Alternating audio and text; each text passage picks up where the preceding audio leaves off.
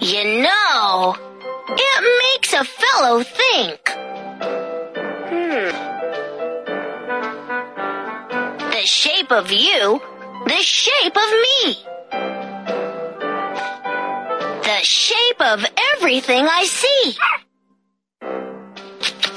A bug, a balloon, a bed, a bike. No shapes are ever quite alike.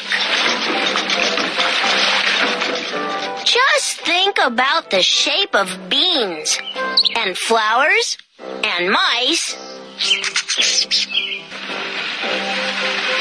and big machines.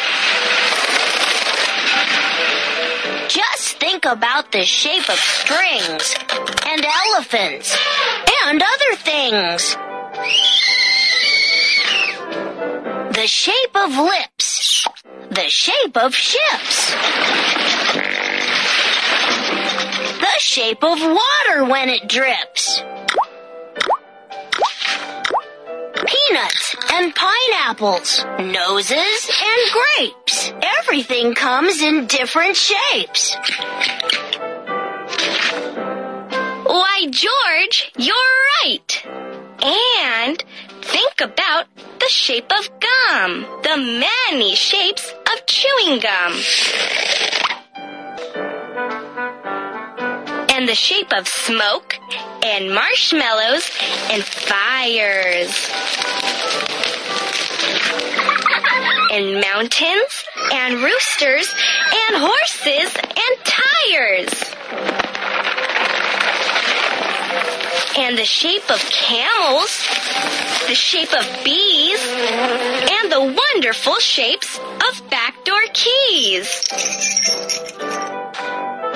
And the shapes of spider webs and clothes.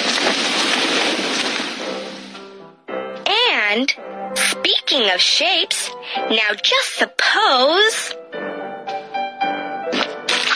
Suppose you were shaped like these or those, or shaped like a blog or a garden hose. Of all the shapes we might have been, I say hooray for the shapes we're in.